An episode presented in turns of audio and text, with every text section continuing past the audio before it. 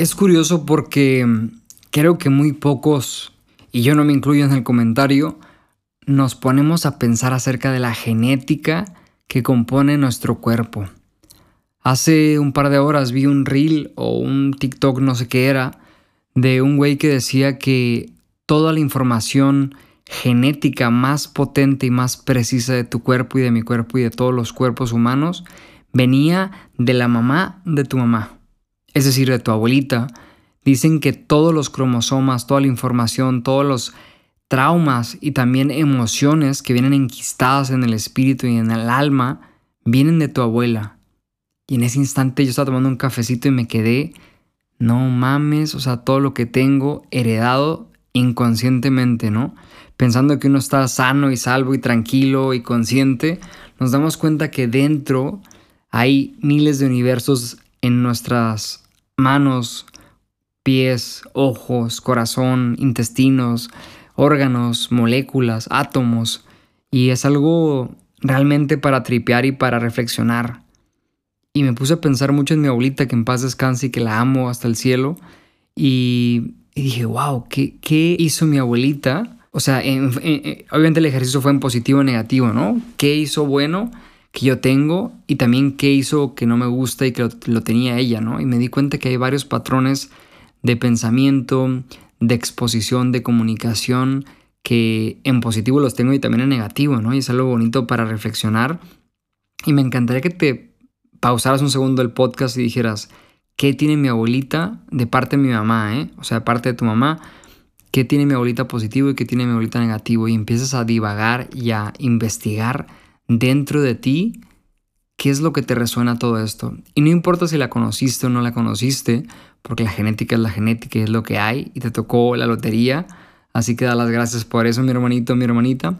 Pero me pareció un, momento muy disruptivo, ¿no? De romperme la cabeza y decir, wow, yo pienso que soy hijo de mi papá y de mi mamá, pero realmente también hay mucha genética de mis ancestros, de mis abuelos, de mis bisabuelos, tatarabuelos, y no somos conscientes, creo, por lo menos yo no soy consciente en analizar, en verme la mano y decir, wow, esta mano no es mía, ¿no? Es de una herencia que he adquirido por medio de años, vidas y siglos y, miles de cosas más.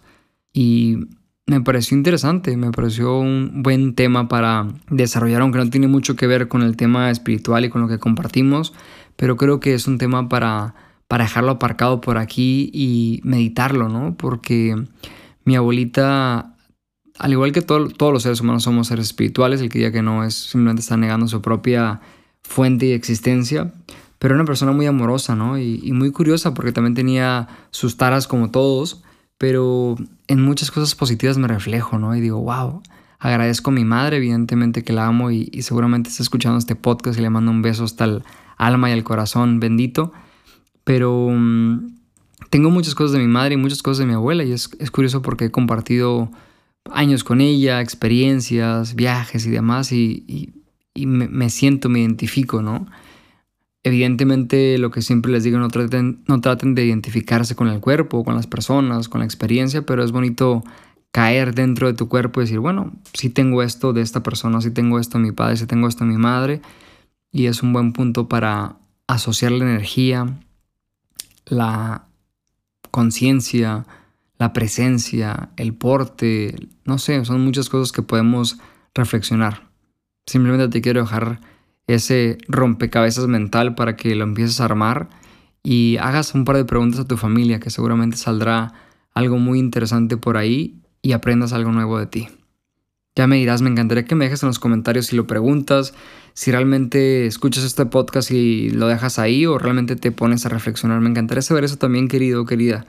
Yo sé que vas en el metro, en el coche, estás en el gimnasio o haciendo yoga, lo que sea, o cocinando como mi madre, hermosa, pero me encantaría que me dejes un comentario y me mandes ahora mismo un mensaje directo. Me dices, Osvaldo, escuché el podcast, el Shot 21 y me acordé de ti. Te mando, ah, no es el 22, perdón. Te, que me encanta el número 22, por cierto.